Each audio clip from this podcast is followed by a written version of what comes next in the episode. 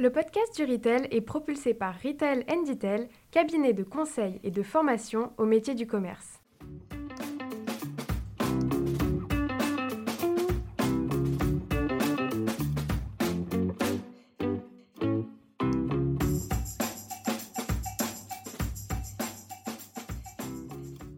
Bonjour et bienvenue sur le podcast du Retail. Je suis Sylvain Audrin, un des artisans de ce podcast dédié au commerce d'aujourd'hui et de demain. Et nous sommes un collectif d'experts et de passionnés du retail. Aujourd'hui, j'ai le plaisir de recevoir Laura Boss, une femme entrepreneuse de start-up comme je les aime. Et qui plus est, actrice de l'économie circulaire avec son entreprise Lady Cocotte. Lady Cocotte achète et vend des jouets d'occasion. Laura Boss et sa Lady Cocotte nous font la démonstration des différents potentiels de la seconde main en jouets dans tous les circuits de distribution. Une vraie leçon de stratégie de distribution. Laura a commencé avec un site, puis a ouvert des boutiques éphémères, et la voilà dans sept intermarchés, deux Cultura, un Bio Co et même chez Greenwiz, un Pure Player, mais aussi en B2B dans des crèches. Laura nous parle aussi de son sourcing auprès des particuliers, de sa volonté de créer des événements de collecte. Une solution bien plus pratique que Vinted parce que 100% des jouets sont effectivement revendus contre 20 à 30% sur Vinted. Et si vous aussi vous croyez à la seconde main et voulez soutenir l'entrepreneuriat à impact et au féminin, Laura est en pleine recherche de financement participatif, alors n'hésitez pas. Bonne écoute eh bien, bonjour Laura. Bonjour. C'est presque le premier podcast de 2024, donc euh, la bienvenue. On est très heureux de te recevoir. Eh bien, merci, euh, merci de me recevoir. Et je suis ravie, oui, d'être là pour discuter avec vous. Je suis ravie de te recevoir parce que je t'ai découverte euh, il y a peu de temps. Je t'ai découverte au gré d'un poste d'Olivier Daubert, que je mmh salue bien bas, sur un test en fait en cours dans une enseigne que je connais bien qui est Intermarché, qui est un test de jouets de seconde main. Mmh et comme je suis une passionnée d'économie circulaire, eh bien, j'ai tout de suite voulu faire connaissance.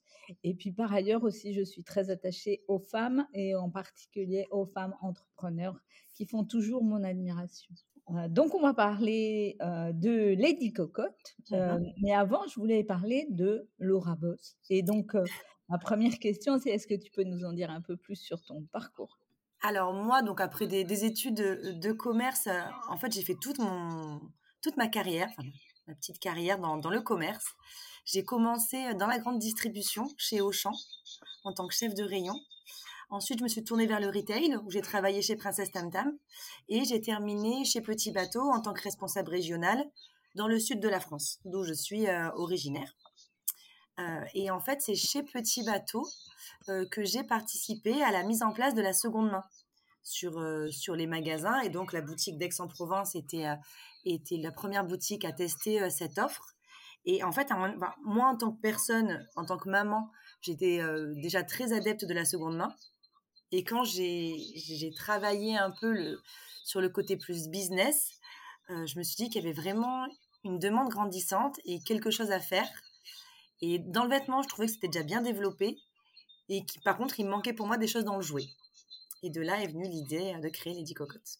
C'est vrai que Petit Bateau fait partie des exemples qu'on prend souvent pour parler mmh. de la seconde main.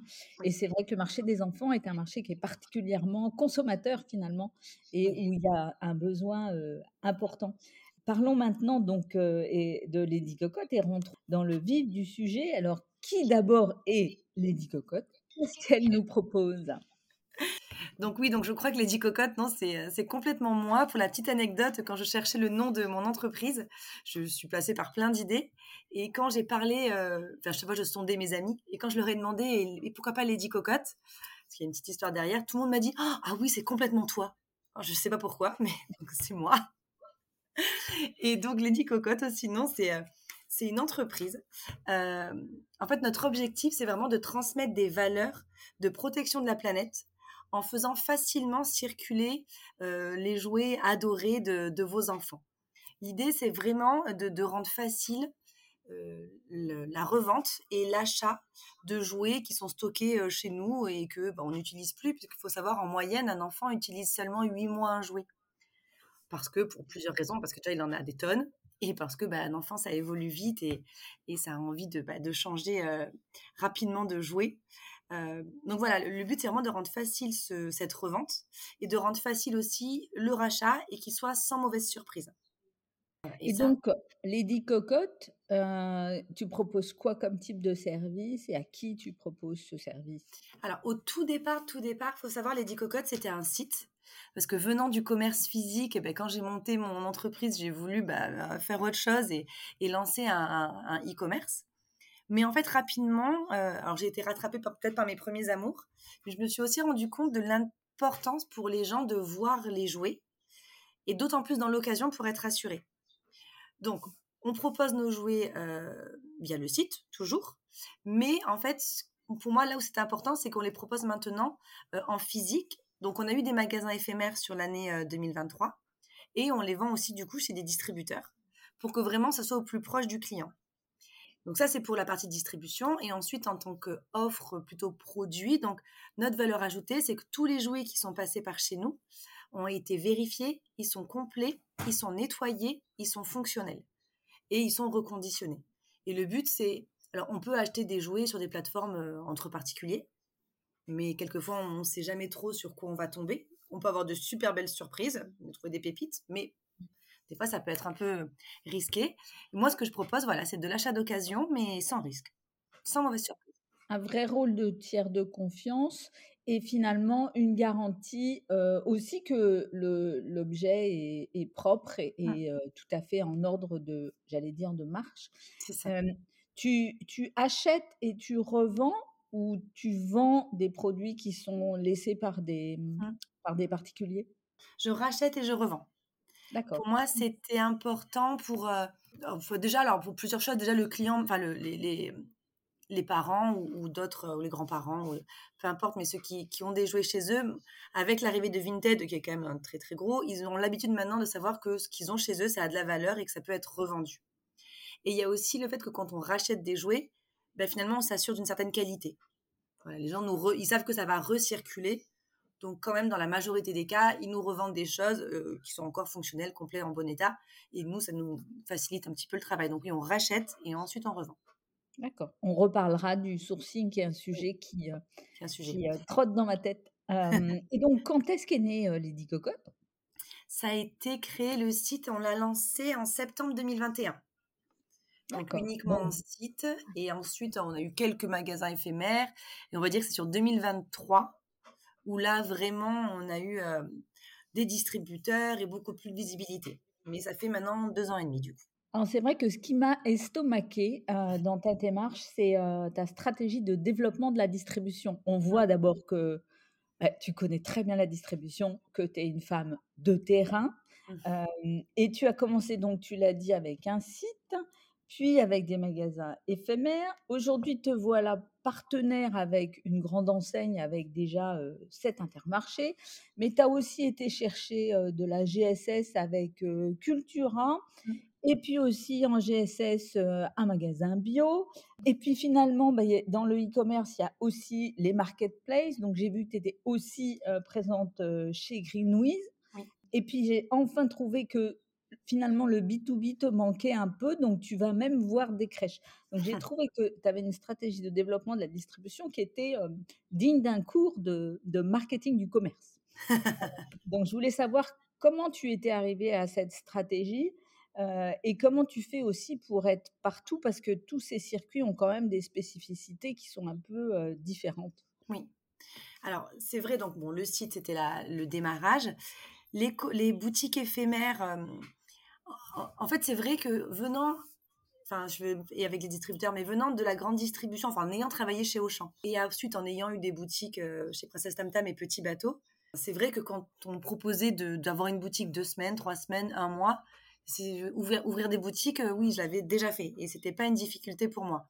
Et en grande distribution, pareil, je, connaissais le, enfin, je connais le vocabulaire, la façon de fonctionner, le métier d'un chef de rayon, les attentes, les besoins, les inquiétudes. Enfin, on parlait rapidement le même langage. Et après, pourquoi euh, ben, multiplier autant ces points de distribution? Ma volonté première, c'est pas de vendre mes jouets d'occasion à des gens qui sont déjà convaincus par de l'occasion. Parce qu'il y a plein de solutions qui existent. On a tous près de chez soi une petite boutique d'occasion. Euh, ou alors on, on, chine, on prend du temps et ça prend du temps d'aller sur le bon coin, Vinted, etc. Et par contre, tous ceux qui n'y vont pas, les premiers freins, c'est parce qu'ils savent pas où aller, euh, ils n'ont pas le temps, et effectivement, ils ont peur que ce soit sale. Et moi, c'est ces personnes-là que je veux convaincre. Et du coup, mon but, c'est que vraiment partout où, il y a, où on peut acheter du jouet neuf, eh ben, on ait aussi le choix en achetant du jouet de l'occasion. Et que ça vienne en fait sur le parcours classique d'un client. Les clients qui voient mes jouets chez Intermarché, leur première euh, envie, c'est pas d'acheter un jouet d'occasion. Mais c'est plutôt, ils le voient, ils se disent, ah ben tiens, pourquoi pas? Eh ben, je me lance. Et moi, c'est vraiment ça. Le but, c'est de le développer en, étant convaincant auprès des personnes qui ont, ont, des freins à la base. Et voilà pourquoi j'ai voulu devenir vraiment omnicanal, omnicanal. Donc une vraie volonté d'évangélisation en fait sur la seconde main du jouet et puis aussi de faciliter la vie la vie des clients parce que c'est vrai que Vinted ça a l'air super. Enfin en tout cas ça a séduit pas mal de gens. Mais il faut quand même avouer que c'est quand même passer du temps. que qu'on achète ou qu'on vende d'ailleurs. Et on y passe beaucoup de temps beaucoup trop de temps. Est-ce que tu peux déjà dégager quelques résultats en termes de circuit C'est-à-dire, est-ce qu'il y a des multiples entre un circuit physique et une plateforme plutôt digitale Est-ce que GSS, GSA, on voit aussi des différences? Les chiffres précis, je les aurais pas forcément. Mais en tout cas, la différence de vente entre le digital et le physique, il n'y a pas photo. On vend, mais je vais dire 10 fois plus, mais c'est peut-être 20 fois plus, je sais pas, mais énormément plus en physique qu'en digital. Parce que euh, quand on voit le jouet, on est rassuré quand c'est de l'occasion. La deuxième raison, c'est pour mettre de l'occasion en valeur sur un site de e-commerce, ben, il faut que la photo elle soit qualitative, il faut passer du temps sur la fiche produit. Et quand chaque produit est unique, c'est pas très rentable de passer beaucoup de temps sur une photo et sur une fiche produit. Et ensuite, sur le e-commerce, il y a quand même la, la, jungle de Google où le référencement est, vraiment très compliqué. Donc moi, j'ai rencontré beaucoup plus de succès euh, en vendant mes jouets en physique. Après, euh, c'est vrai que les résultats, par exemple, dans des magasins bio-alimentaires, euh, ça, ça n'a pas été waouh. Mais, mais c'est pas grave parce, parce qu'eux, ils n'ont pas l'habitude de vendre des jouets. Enfin, ils vendent pas de jouets d'ailleurs. C'est, donc les clients, c'est, pas ça qu'ils s'attendent à, trouver. Mais pour le magasin, ça leur a apporté une vraie valeur ajoutée et, c'est un produit qui s'accorde complètement avec la valeur de leur, enfin, avec les valeurs de leurs clients. Que ça, ça allait bien. Et puis c'est euh, quand on vend chez Bio Co, euh, ce qui a été sympa aussi, c'est qu'on a pu développer un présentoir en carton logotypé Lady Cocotte et qu'on a vendu mmh. rempli de jouets d'occasion. Donc pour le magasin qui le reçoit, c'est complètement clé en main. Et en plus, c'est éphémère. C'était là la, la, volonté de, de, ma part et de la part du magasin, c'était d'avoir ça juste sur la fin d'année. Après, moi, je récupère mes jouets, je récupère mon présentoir. Donc, en fait, c'est un modèle très euh, euh, flexible et qu'on peut adapter à plein de plus petits magasins. Et après, la vente en, GSA ou GSS, ça fonctionne très bien. Là, c'est vraiment là où ça fonctionne le mieux.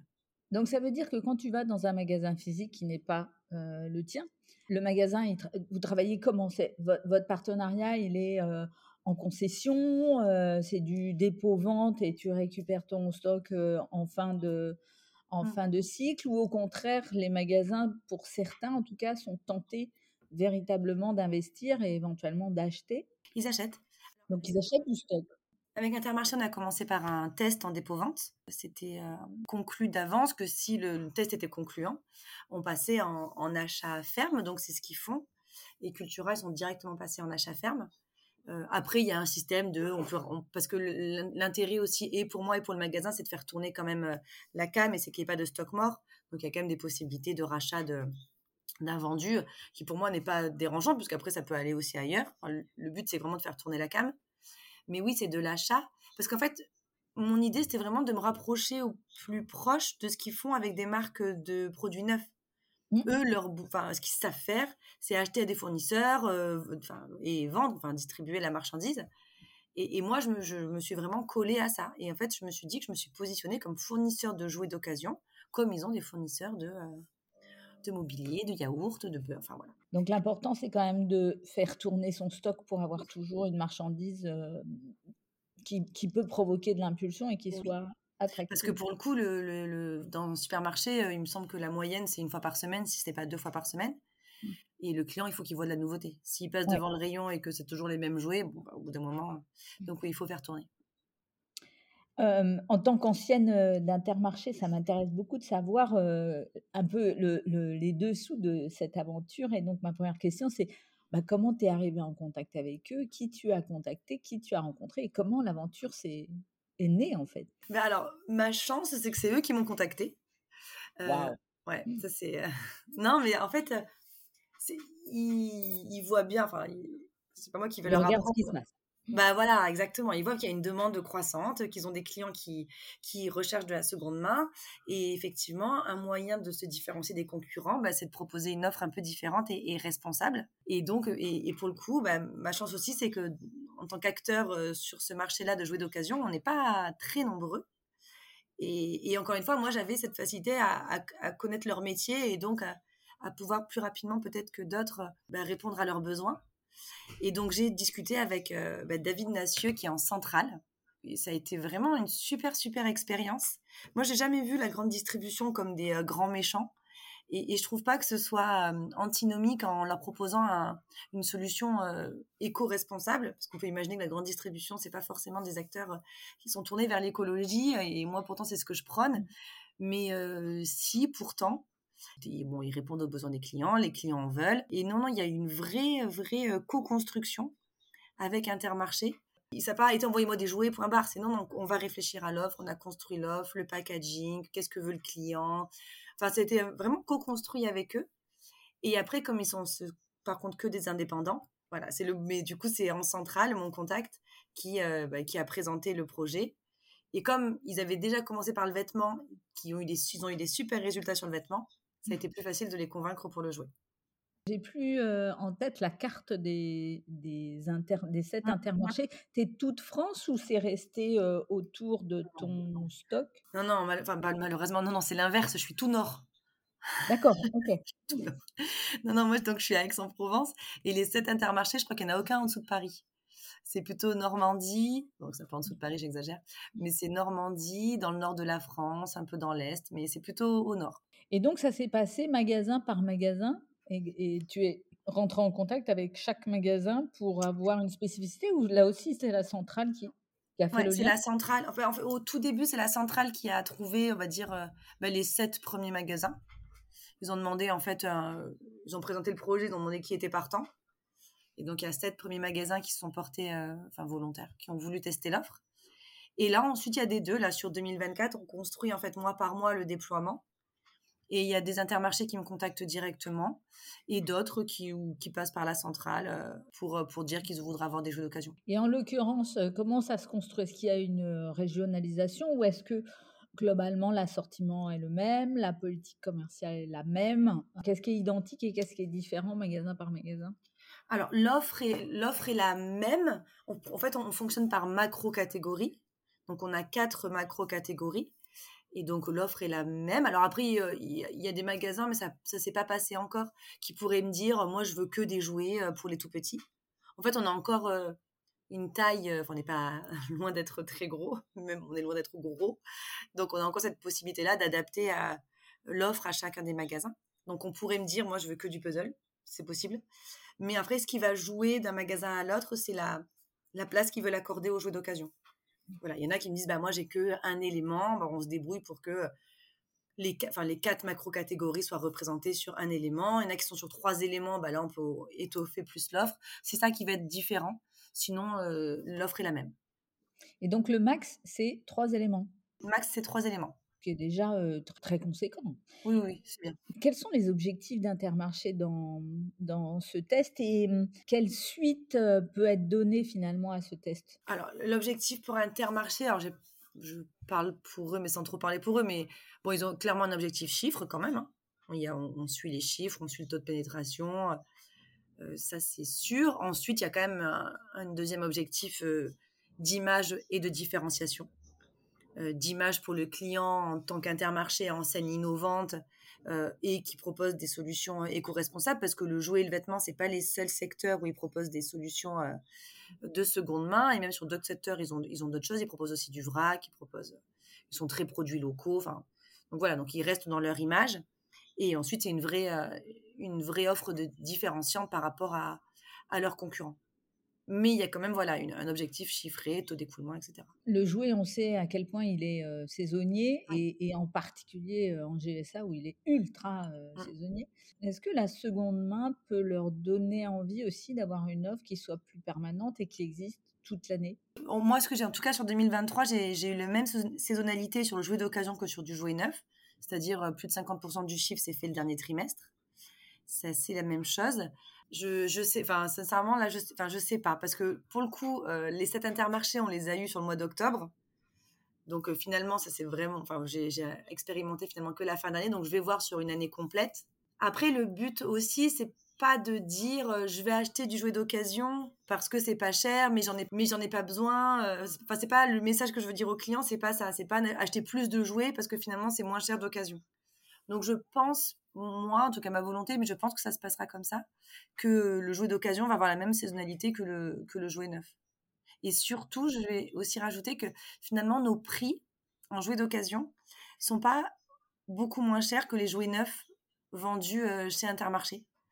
Euh, parce que euh, parce qu'au bout du compte, d'avoir l'offre qu'on propose chez eux, ça, on, peut aussi proposer des jouets plus chers, des jouets en bois, des marques enfin, qui ne font pas, mais du coup à moins 50%. Et du coup au même prix que le jouet euh, en plastique euh, d'une marque euh, lambda qui peuvent vendre. Donc en fait, le client, sur le même prix, il va avoir un jouet plus qualitatif et d'une marque un peu plus dire prestigieuse. Donc, donc en gros, ton pricing, c'est à peu près moins 50 par rapport à du neuf. Mmh, c'est exactement ça. Ton prix de vente. Oui mais par contre, ça peut effectivement mener à de la montée en gamme. Oui, exactement. Mais, mais ces intermarchés, et euh, ma question, elle est valable aussi pour les autres, euh, sachant que je crois que tu y as répondu pour euh, l'enseigne bio, ils vont garder leur linéaire ou oui. ils vont... Oui, oui, oui. Et, et est-ce qu'ils vont diminuer leur linéaire? Celui qui a trois éléments, il va réduire son linéaire à un élément ou pour l'instant, on laisse tout en l'état et Non, non, on laisse tout en l'état. D'accord. Non, non. L'idée, c'était euh, vraiment d'avoir des, éléments permanents de jouets d'occasion.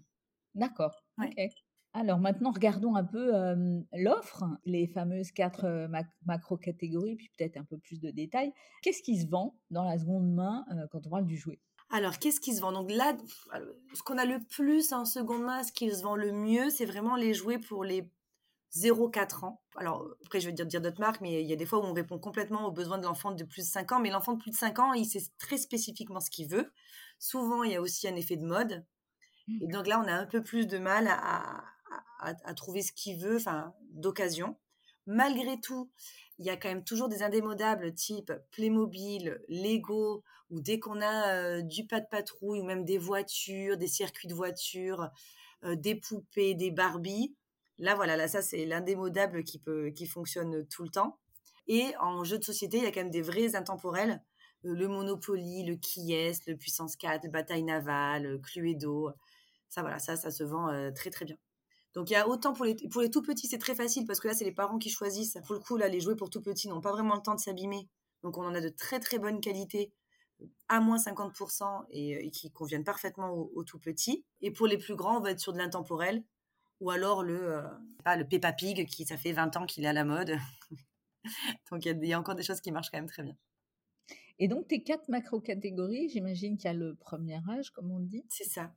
On a, nous, on a découpé en jouets d'éveil, jouets d'imagination, euh, puzzle et jeux de société. Et donc tu fais aussi du puzzle. Oui. Et alors comment tu fais pour compter les pièces? Ah, c'est c'est tout un sujet.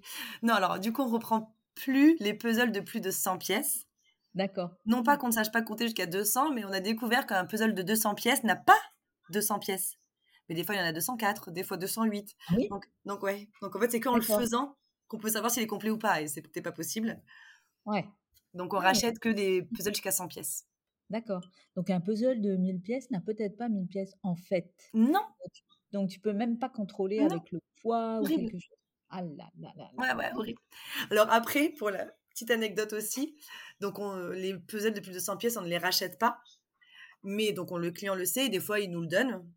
Et donc, nous, on a une étagère de puzzle de plus de 100 pièces.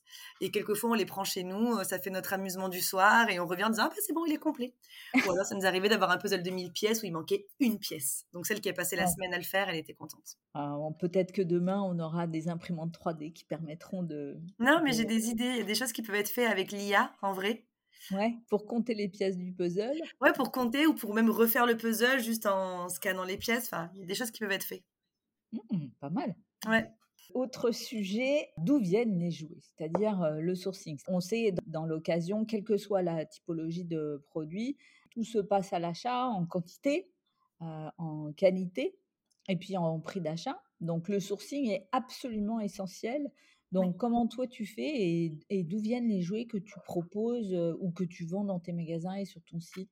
Alors, tu, as raison que c'est vraiment hyper important et c'est clé pour le succès du, du business. Et c'est vrai que depuis que j'ai créé les Cocottes, j'arrête pas de naviguer entre j'ai trop de stock et mais je trouve pas les clients, j'ai trop de clients, j'ai pas assez de stock. Enfin, et là, oui, la problématique, c'est maintenant le stock. Donc, ils viennent uniquement de particuliers. On ne fait pas de déstockage euh, de marque. Moi, je trouve que c'est très différent de faire du déstockage ou de la seconde main. C'est pas du tout la même euh, volonté, mais donc c'est que des particuliers qui nous les revendent. Donc, il y a pour l'instant deux canaux. On, on va en ouvrir un troisième sur 2024. Donc pour l'instant, on a les clients qui, dans toute la France, peuvent nous envoyer leurs jouets euh, euh, via des colis. Nous, on paye les frais de port. Enfin, ils ont qu'à mettre leurs jouets en colis, à le déposer dans un point relais.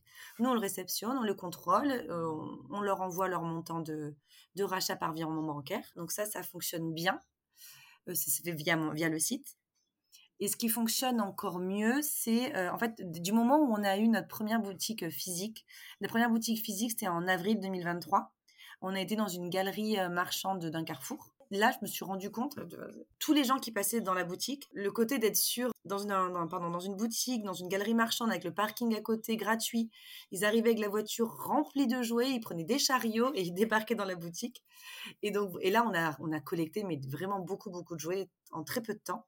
Et du coup, on a mis ça en place. Donc, on a eu des boutiques là jusqu'à, jusqu'au 31 décembre. Donc on a gardé ce système et ça nous a permis de récolter beaucoup de jouets. Et là, on le continue dans notre local où les gens ont la possibilité de prendre rendez-vous. Donc là, on s'adresse euh, qu'à des locaux forcément. Mais les gens prennent rendez-vous, se gardent devant notre local et nous apportent des jouets. Et, sincèrement, on, a, là, on collecte beaucoup comme ça. Et ça vous suffit, votre réseau de particuliers vous suffit pour sourcer en fait euh, Alors, euh, juste ça, non, ça suffira pas parce que là on, là, on arrive en bout de souffle de stock. On arrive encore à, on a, on a réussi à servir tout le monde sur 2023. On a bien, vraiment bien réussi. Là, 2000, début 2024, on, y arrive, mais on sent que, qu'on s'essouffle. Mon envie, c'est de créer des, des, événements de collecte qui peuvent se faire euh, dans des centres commerciaux, dans des magasins partenaires, dans des magasins alimentaires, dans des entreprises. Et c'est vraiment de développer ce, ces événements-là et d'en avoir plusieurs dans le mois parce que je suis persuadée que ça facilite aussi la vie des gens de se dire euh, bah, dans le magasin où je vais tout le temps euh, bah, tiens dimanche euh, ils font une collecte de jouets et voilà on arrive on leur achète tout de suite. Donc c'est ça qu'il faut vraiment que je développe sur 2024 et oui il faudra trouver le moyen que ce qu'on collecte via les particuliers ça suffise. En, vrai il y a mais il y a énormément de jouets stockés chez chez les particuliers. Donc il y est le stock. Le tout, c'est vraiment de se dire comment est-ce qu'on le communique et comment est-ce qu'on leur facilite la vie pour qu'ils nous apportent leurs jouets. Et alors, comment ça se passe? Parce que s'ils viennent avec un coffre plein, il faut du temps pour regarder. Est-ce que, est que tu prends tout en masse et tu leur fais un prix de gros Est-ce que tu leur dis repassez donc dans une heure le temps que je m'y retrouve? Oh, Plus que ça, non, plus que ça. Nous, ils, les déposent et on leur dit que l'inventaire sera fait sous 4 à 6 semaines. Ah oui, d'accord. On ne prend pas 6 semaines pour faire leur inventaire, mais en fait, on a, on a du stock et en fait, on prend client par client et ensuite on inventorie. mais on ne fait pas sur le coup parce qu'il y a trop de contrôle et on peut pas le faire devant le client. D'accord. Et comment ils sont entre guillemets rémunérés Tu sors du cash Oui, c'est chèque ou via mon bancaire. D'accord. Voilà. Donc pour eux, c'est en fait, on rachète environ entre 10 et 15% du prix neuf. Ça va dépendre de l'état du jouet. Donc c'est sûr que quelquefois on a des remarques clients qui nous disent bah vous rachetez vachement moins cher que ce que j'aurais pu vendre sur Vinted. Mmh. Évidemment parce que sinon ça serait, on gagnerait pas d'argent. Ce que le client lui gagne, c'est que bon, il a gagné du temps, il a rien géré de la vente, il a rien géré de la négo, il a rien à gérer des photos, de la communication, et surtout il vend tout. Parce que ce qu'on oublie, en fait, on pense que quand on va mettre 10 jouets sur Vinted, on va vendre les 10. Mais c'est faux, on doit en vendre peut-être 20-30%. Donc au bout du compte, qu'ils vendent les 30%, 30 de ces jouets à moins 50 ou la totalité à, à moins 80%, il, il s'y retrouve pareil, sauf qu'il aura dégagé de la place chez lui plus rapidement. Ouais, donc il y a quand même bien une notion de, de lot oui. euh, qui est importante finalement dans la, dans la revente et qui est très spécifique aux jouets parce que quand on ramène son, son téléphone euh, portable euh, chez EasyCash, en général, hein, on n'arrive pas avec un coffre plein, en tout cas normalement. On arrive avec un objet. Alors que là, effectivement, oui, pour peu qu'on ait deux, trois enfants, ça fait tout de suite des volumes ah de 10 à 20 jouets. Quoi. Combien? 10 à 20. Ah non, mais non, mais 10 à 20, c'est rien. Encore ok. Ah non, mais on alors, pour, pour l'histoire, on a eu le plus gros client, je crois qu'il il avait loué un petit camion, il arrivait à 20, 25 cartons. mais 10-20 jouets, c'est le, c'est le minimum, de, c'est le plus petit dépôt qu'on a. La moyenne, elle est plutôt autour de 50 jouets. Et, et 50 jouets, ça reste un dépôt normal. quoi. D'accord. Non, non, vraiment, quand je vois tout ce qu'ils ont, les enfants, je suis... En termes de sourcing, je me suis aussi posé la question parce que euh, en janvier 2022, il y a eu la création euh, de la REP, euh, c'est-à-dire la responsabilité élargie des producteurs de la filière jouet. Mmh et c'est Ecomaison qui a pris la responsabilité de cette REP. Alors, quel est son rôle Parce que je sais que vous travaillez en partenariat. Et est-ce qu'ils peuvent aussi, eux qui récupèrent hein, du, du, jouet, est-ce qu'ils peuvent jouer un rôle dans ce sous une forme ou sous une autre dans le sourcing? Oui, oui, j'en ai pas parlé, mais tout à fait. En fait, Ecomaison, ils sont vraiment là pour organiser la, la fin de vie ou la, la seconde vie euh, des jouets. Et ils nous accompagnent de deux façons, enfin trois façons. Il y a même un accompagnement un peu financier. Voilà, c'est pour dire, mais quand même. Pour aider les startups. Mais oui, oui, il y a un accompagnement vraiment pour, euh, bah, pour euh, motiver aussi à, à, participer au recyclage des jouets. Ils nous accompagnent bah, justement dans les recyclages parce que quelquefois on récupère des jouets bah, pour le coup, ils, vraiment, ils sont arrivés en fin de vie. Euh, on peut, y a pas, on peut pas leur donner, nous, une seconde vie. Donc là, on a des bacs de collecte que eux viennent récupérer et donc qui sont vraiment recyclés. Alors, soit ça part au, soit c'est recyclé, soit c'est valorisé sous forme d'énergie. En tout cas, c'est fait par des professionnels. Et la troisième chose, effectivement, ils mettent en relation euh, des organismes comme moi, ça peut être des entreprises, ça peut être des associations, qui donc euh, s'occupent de collecter du jouet et de les remettre en circuit, avec justement des, euh, des magasins qui doivent maintenant mettre en place des bacs de collecte. C'est une mmh. obligation en tout cas d'avoir des bacs de collecte dans des magasins de plus de je sais pas combien de mètres carrés.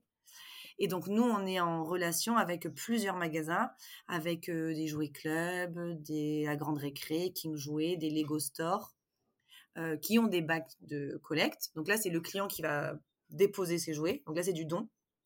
Et nous, on a pour euh, mission, en tout cas, de venir récupérer ces bacs. Euh, et là, il y a par contre un gros travail de tri. Parce que comme c'est mmh. du don, on a de tout. Et après, ce qui peut être remis en, circulation, on le remet en circulation. D'accord. Et donc, à ce moment-là, Ecomaison n'intervient pas, c'est vous qui allez chercher et qui faites le premier tri. oui, Ecomaison met en relation. D'accord. Donc un vrai rôle quand même de, bah, de mise en relation au sein de la filière qui est super important parce qu'en fait, il faut d'abord construire euh, ah les filières. Ma, troisième interrogation euh, sur euh, ce type de business, c'est ce qu'on appelle pour les startups la scalability, c'est-à-dire la, capacité finalement à monter en puissance. et derrière ça, forcément, une question qui est toujours la même hein, sur la seconde main, c'est est-ce que c'est un business qui est rentable? Et, est-ce que, est que ton entreprise a, est déjà rentable? Est-ce que tu as déjà une visibilité sur le point mort? Dans quelle mesure c'est un business qui va être pérenne? Parce que dans l'économie durable, j'oublie jamais qu'il faut d'abord durer. Quoi. Oui, c'est vrai. oui, tu as tout à fait raison. C'est un point c'est enfin, sensible. Moi, que j'avais pas tout de suite intégré, en tout cas. Moi, c'est la première entreprise que je crée. Et, euh, quand je, posais les chiffres, je me dis, mais c'est pas rentable, quoi, c'est pas, pas possible. Et en fait, en discutant, bah, oui, c'est normal que ce soit pas rentable. La difficulté, c'est que chaque produit est unique, donc il n'y a pas d'économie d'échelle. Et que chaque produit nécessite du contrôle, du nettoyage, que ce soit un jouet qu'on va revendre à 5 euros ou un qu'on va revendre à 30 ou 40 euros. Même le petit jouet, le petit hochet qu'on va revendre, bah, il faut qu'il ait été nettoyé. Donc il y a beaucoup de main-d'œuvre Il y a la nécessité de stocker, donc d'avoir un local. donc, non, il y a beaucoup de frais. Et ça deviendra rentable avec du volume. Et c'est pour ça qu'au tout départ, quand j'ai eu que mon site, je me suis dit, mais c'est pas juste pas possible. Et que ma volonté aussi d'aller vers des distributeurs, je me suis dit aussi que c'était là où on touchera le plus de monde et donc on développera du volume et qu'on développera donc une rentabilité parce que la marge en pourcentage, elle est, pas, elle est, très correcte, euh, mais sur du tout petit prix. Donc il mmh. faut en vendre euh, des wagons. Donc pour moi, ça sera. Alors, c'est j'ai une vision à 5 ans où on sera rentable. Là, on n'est pas rentable, clairement. On le sera dans d'ici deux ans et avec après une, vraiment une vraie, euh, une vraie possibilité de croissance si on s'assure du sourcing.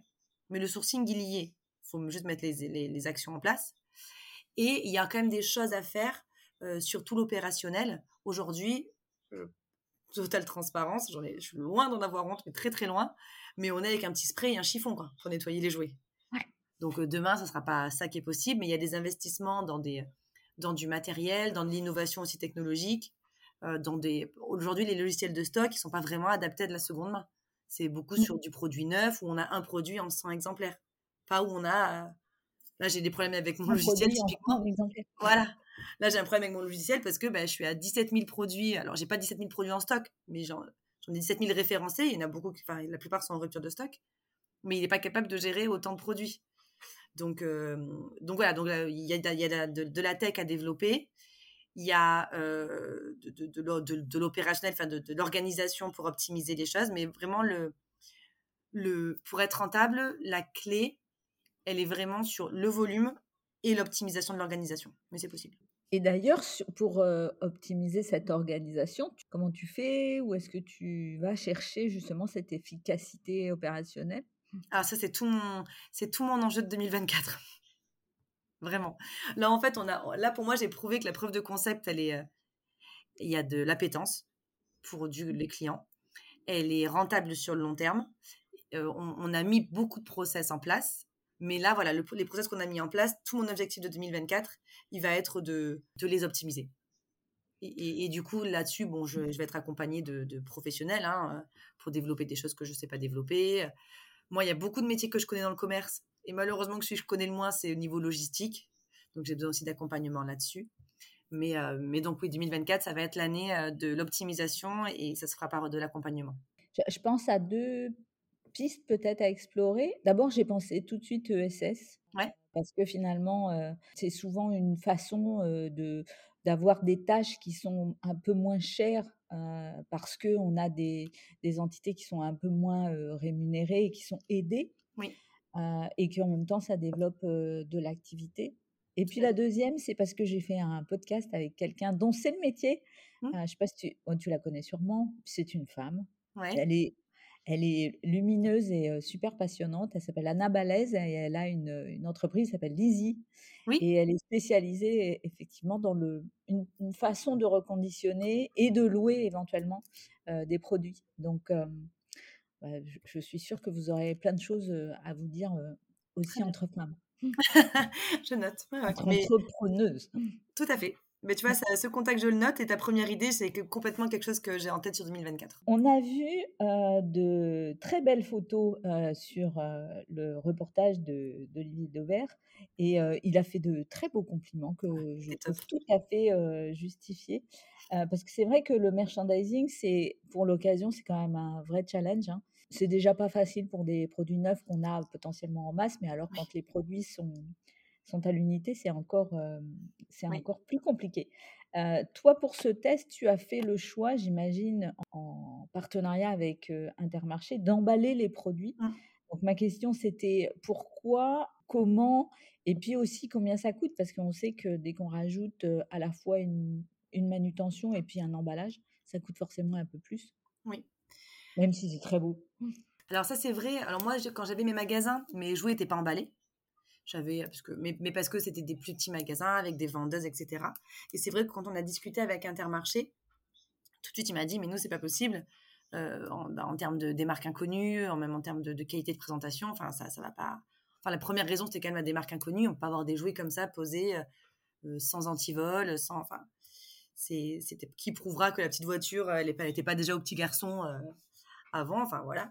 Donc ça, c'était pas possible. Donc c'est vraiment eux qui, m'ont dit, enfin qui m'ont en tout cas lancé sur ce sujet-là et ça a été travaillé avec eux. Et en fait, enfin, ce à quoi je m'attendais pas forcément, c'est que du coup, bah, justement avec Olivier Dauvert qui, qui a vu l'offre sur l'intermarché de Louvier, je crois, et, et, du coup, suite à sa, à sa présentation, j'ai eu beaucoup de contacts, de gens qui m'ont appelé. Et ce qui ressortait à chaque fois, c'était oh puis dans les sacs ça fait hyper qualitatif et, c'est vrai qu'on le disait déjà on parlait déjà de jouer reconditionné mais moi je reconditionnais pas avant de vendre chez Intermarché. Mais les mmh. gens ils, appelaient ça comme ça en fait. Les jouets d'occasion c'était du jouet reconditionné. Et, ensuite quand j'ai vu que finalement quand ils étaient en sac c'est ça qui leur qui les interpellait le plus. Et c'est là où la, différenciation était finalement la plus forte. Et du coup ça, ça va aussi découler d'une stratégie sur 2024 mais je pense que c'est ça qu'il faut pousser et que la différence elle est là. Et on a fait des tests sur euh, parce que la difficulté avec le sac c'est que du coup ça limite en taille de jouets les, jouets trop gros ben, je sais pas comment les vendre. Donc là c'est toute ma réflexion qui m'empêche de dormir depuis 10 jours. C'est bon là je commence à, débloquer le truc. Mais il faut trouver des emballages euh, en tout cas qui, enfin, qui pour des jouets plus gros. J'ai compris vraiment l'intérêt et l'importance de reconditionner les jouets et que pour le client ben, tout de suite, ça avait une autre, euh, une autre allure. Ah voilà, et ça que je voulais dire, on a fait un test donc sur des plus gros jouets à Noël où j'avais pas de possibilité de les emballer et donc on les a vendus comme ça, on les a mis comme ça dans les rayons, sans emballage. Bah, ça n'a pas du tout marché. Pas du tout, parce que la mise en avant, elle est pas, pas jolie, euh, ça fait, ça, ça, ça, fait, ça donne pas envie. Alors que d'avoir tous ces sacs comme ça qui se ressemblent avec l'étiquette produit, l'état, le... voilà. Et, du coup, je pense même aller plus loin quand les boîtes des jeux, des jeux de société sont abîmées, par exemple, mais qu'à l'intérieur le jeu est nickel, ça fait un peu, ça donne pas très envie de mettre la boîte vraiment euh, cassée en avant, mais du coup de les reconditionner dans une nouvelle boîte. Et pour venir sur le prix, je, pense qu'on le client, enfin, il est complètement prêt à acheter son jouet d'occasion moins 40% à la place de moins 50% si euh, on le valorise euh, et qu'il achète bah, en fait, et qui craquent dessus, qu'on crée des coups de cœur. Ouais. Parce qu'ils sont mmh. réemballés. Donc c'est un peu ma. Presque... C'est pas tout à fait un paquet cadeau, mais c'est presque un paquet cadeau finalement. Bah, C'était pensé comme ça. Ça a été euh, pensé, euh, même de te dire, on a mis même les, les étiquettes prix sont. On sait qu'on communique. Enfin, je pense pas que ça, Les étiquettes prix sont repositionnables. On peut la, le retirer et l'offrir comme ça. Et puis c'est vrai que sur un linéaire euh, de GSA, en tout cas, c'est super joli. Voilà. Et sans doute moins le cas dans une boutique physique où tu as, le loisir, l'espace, le savoir-faire pour faire des, mises en avant, pour faire du la scénarisation. Alors pour continuer avec la, ce que j'ai appelé la cuisine back-office, et tu en as un peu parlé, bah, comment tu fais pour gérer la codification produit? Alors visiblement, c'est pas encore résolu, mais en, l'occurrence, tu travailles avec, avec quoi? Et, on a vu, enfin, moi j'ai fait plein de podcasts avec plein de solutions qui ont émergé il y a maintenant euh, entre 18 mois et 2 ans, justement pour faciliter la gestion. Est-ce que, est que tu vois des solutions qui sont vraiment utiles, y compris pour des entreprises euh, comme toi? Et qu'est-ce qui est vraiment nécessaire dans la solution SI oui, enfin, tu as raison, je l'ai pas encore solutionné parce que justement, là, il faut que j'écrive. C'est ce que je dois faire là, mais écrire mes besoins vraiment pour trouver, euh, en termes de solutions, euh, justement, ainsi, qu'est-ce qui est le plus adapté à mon business. Euh, parce qu'aujourd'hui, alors pour, la codification, je fonctionne avec JS1 pour vraiment proposer un code barre qui passe dans, dans tous les magasins. Ça, c'est pas une difficulté. Mais pour tout ce qui est gestion de stock, non, je ne pourrais pas encore te répondre parce que c'est vraiment un, vrai sujet de. Là aujourd'hui, on fonctionne avec trop de trop de logiciels, trop de, de fichiers. C'est c'est une perte de temps. C'est plutôt carré, mais c'est une grosse perte de temps. Je connais aussi des acteurs effectivement qui sont lancés dedans parce que en fait là, c'est sympa aussi dans ce dans ce secteur-là, la seconde main, c'est que tout est en train de se structurer. Il y a des entreprises qui n'existaient pas, bah, il y en a plein qui se développent, des métiers qui n'existaient pas qui se développent. Euh, et le tout, voilà, c'est de chacun trouver sa place et de, et de créer des synergies ensemble. Non, je suis dessus et c'est effectivement le gros sujet là. Bon, quand tu auras une, des recommandations à nous faire sur les solutions adoptées, elles seront les bienvenues. Alors parlons un peu résultats. Donc ça y est, Noël est passé. Tu as une saison complète. Qu'est-ce que qu'est-ce qu'ont donné les ventes et quels sont les chiffres que tu peux éventuellement partager avec nous? La première grande victoire, c'est qu'on a réussi à suivre le rythme de Noël pour livrer bah, les Cultura, les Intermarchés, les Bio Co, nos magasins, parce qu'on avait quand même deux magasins sur le mois de novembre et décembre, sept Intermarchés, trois Cultura. Donc il a fallu tenir le rythme. Donc ça déjà on a réussi. Ça c'est une réussite. sur le chiffre d'affaires, eh ben, on, a presque atteint l'objectif. Je, l'ai raté à 1000 euros, donc on va dire qu'on l'a atteint. Mais en tout cas on a fait du x4 versus l'année dernière. Donc ça c'est, on en est très content. Et surtout, bah, tous nos partenaires ont décidé de valider les tests et de continuer sur 2024. Et on a d'autres enseignes qui se montrent très intéressées aussi sur 2024 pour avoir une offre de jouets d'occasion. Et est-ce qu'on peut avoir un ordre de grandeur de ce que peut représenter l'occasion par rapport à du neuf, par exemple?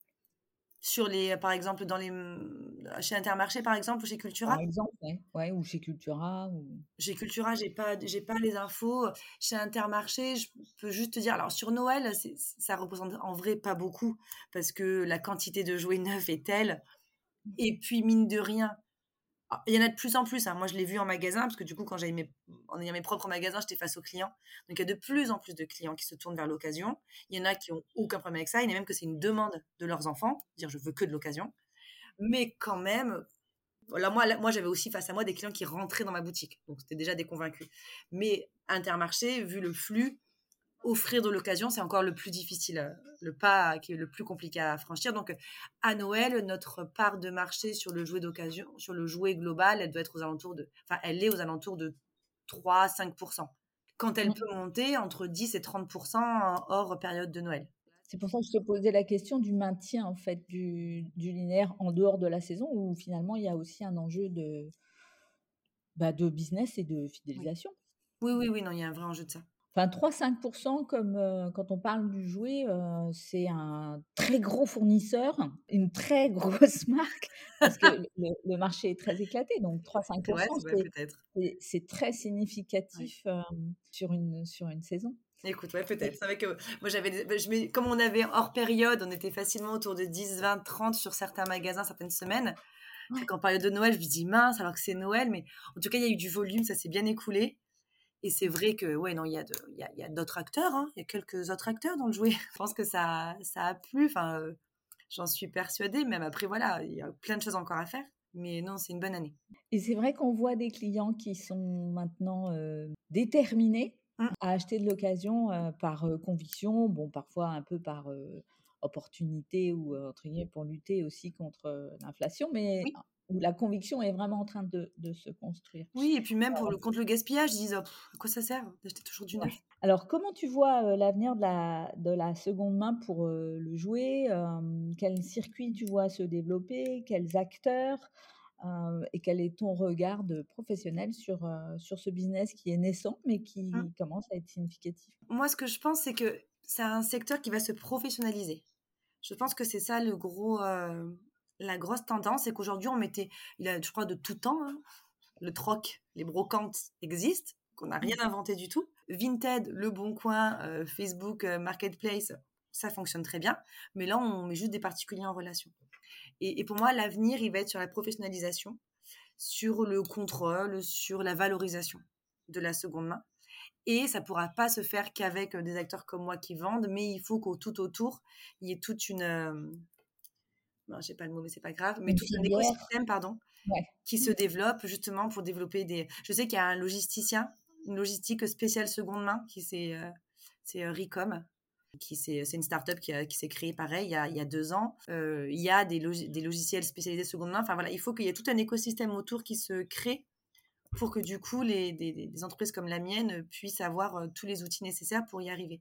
Mmh. Mais pour moi, le, le succès, il est là et il est dans l'accessibilité voilà, de, sortir de, la boutique qui existe et qui est très bien. Hein. Moi, j'y vais aussi en tant que maman, il n'y a pas de sujet. Mais de, rendre vraiment accessible partout et de le valoriser encore une fois. C'est comme je dis, si le client ne va pas l'occasion, c'est l'occasion qui ira à lui. Et pour euh, terminer, je voulais aussi te donner la parole parce que tu es en train de vivre euh, un grand événement pour euh, ta startup, puisque tu as lancé un appel à un prêt participatif avec We Do Good. Oui. Est-ce que tu peux nous en parler, nous dire où tu en es et puis en profiter pour relancer l'appel? Oui, avec grand plaisir. Oui, on a lancé ça. Alors là, on est encore en phase de ce qu'on appelle d'évaluation. Donc, on invite tout le monde donc d'aller sur la plateforme donc We Do Good qui est une plateforme vraiment qui accompagne uniquement les entreprises à impact. Euh, et là, d'aller déjà dans un premier temps évaluer la campagne, donc qui est visible, en déjà donnant une idée si on a l'intention d'investir ou pas. Et l'idée ensuite, euh, c'est que donc ça va s'ouvrir à l'investissement euh, vers le 20 janvier. Tout le monde peut investir et son investissement sera, sera remboursé et même avec intérêt, avec royalties, comme ils disent, sur 5 ans. Donc c'est vraiment du, du gagnant pour les 10 cocottes, du gagnant pour l'investisseur et du gagnant du coup pour, pour la planète parce qu'on participe vraiment à, apporter une solution à la surconsommation et à la surproduction de jouets. Mais donc oui, la campagne est ouverte. Notre objectif c'est de récolter entre 30 et 50 000 euros qui sera complété aussi par un autre acteur, un autre acteur éthique d'ailleurs, qui pourra compléter ce prêt. Et ensuite, il y aura certainement une ouverture au capital de, l'entreprise des 10 cocottes sur le deuxième semestre 2024. Parce qu'on va avoir besoin aussi euh, de fonds pour, euh, pour aller plus loin. Très bien, bah je, je, je, suis déjà passée par la phase euh, d'évaluation, donc bah on va en profiter hein, pour faire un appel au peuple. J'espère que tu as déjà une belle communauté de mousquetaires qui, qui va te prêter main forte sur le sujet. donc, on arrive à la fin de cette interview et au podcast du Retail, on, a quelques questions signatures et en particulier la première, puisque nous sommes attachés à un commerce qui soit plus juste. Donc, c'est quoi, toi, ta définition pour un commerce juste? Alors, un commerce juste, je, donc, j'avais un peu réfléchi, mais je dirais que c'est un commerce qui ne pousse pas à la surconsommation. Euh, voilà, c'est aussi une volonté de la seconde main. Des fois, on se dit, euh, comme c'est moins cher, on va en acheter deux fois plus. Et c'est, pour moi, c'est pas l'objectif, c'est vraiment de remplacer. Donc, euh, voilà, ne pas pousser à la surconsommation.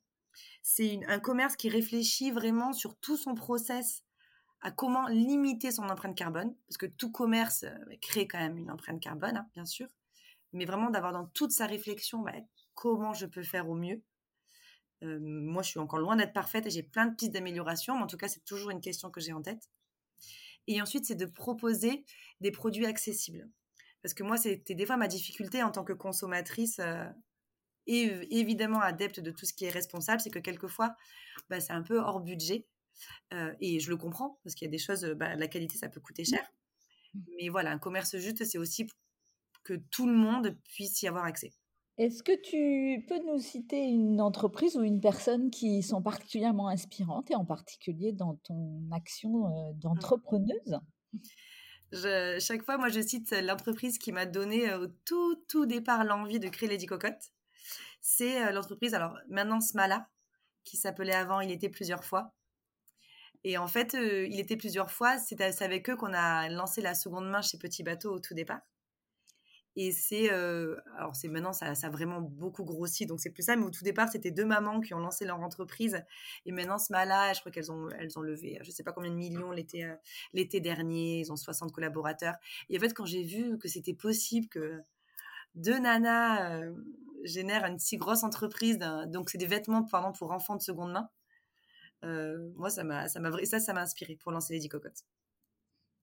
Donc Smala. Oui à découvrir. Je ah connaissais, il était plusieurs fois, mais il faut que je regarde ce qu'ils sont devenus. Et ben voilà, ben tu vas voir. Non, non, voilà, c'est super. Et donc, peut-être une autre start-up que tu suis et que tu aimerais faire découvrir à nos auditeurs? Il y en a une que j'ai découvert il n'y a pas longtemps, parce que j'ai découvert l'entrepreneuse, que j'ai beaucoup aimé. C'est l'entreprise Qui que quoi. Le nom me fait beaucoup rire. Et en fait, elle, elle crée des affiches, des posters, des coloriages pour les enfants pour les aider sur la confiance en eux et sur la gestion des émotions. Et aussi, il y a toute une euh, tout un truc sur bah, l'égalité filles-garçons et, et, en fait, moi, dans le jouet, j'ai quand même, je, je revendique pas, on on peut pas communiquer forcément là-dessus, mais un jour je le ferai. Mais typiquement, quand Intermarché me dit, enfin, ils disent pas Intermarché, mais d'autres enseignes me disent, bah, je vais faire, euh, moi j'ai prévu de faire un élément fille, un élément garçon. Il n'y a pas. Nous, on n'a pas de jouets filles, on n'a pas de jouets garçons. donc, c'est intérieurement quelque chose pour lequel je voudrais un peu me, me battre. Et donc, l'entreprise qui que quoi euh, valorise ça aussi. Et, et le jouet, c'est aussi ça, hein, c'est apporter de la confiance en soi aux enfants, de, la gestion des émotions, de, la gestion de l'imagination. Donc, euh, donc, je suis sensible à tout ça. Un vrai rôle social du jouet, ne l'oublions jamais. Oui. Eh bien, Laura, merci beaucoup pour cette interview très complète. c'est une vraie belle rencontre, une vraie professionnelle du commerce et puis une vraie professionnelle de la seconde main. Et puis merci beaucoup aussi pour toutes ces infos qui montrent que la filière est en train de se construire, elle est en train de grandir. Mmh. C'est encore une belle aventure, mais il y a des choses qui sont en train de, d'aller dans le bon sens en tout cas. Exactement. Merci beaucoup et merci pour euh, cette écoute. Et puis rendez-vous sur euh, We Do Good pour faire euh, la... Pour participer à notre investissement participatif. Voilà. Exactement. Merci beaucoup. Merci beaucoup. À bientôt. À bientôt, Sylvain. Vous avez aimé ce podcast? Alors abonnez-vous au podcast du Retail, laissez-nous un commentaire et ajoutez 5 étoiles. Et retrouvons-nous sur les réseaux sociaux.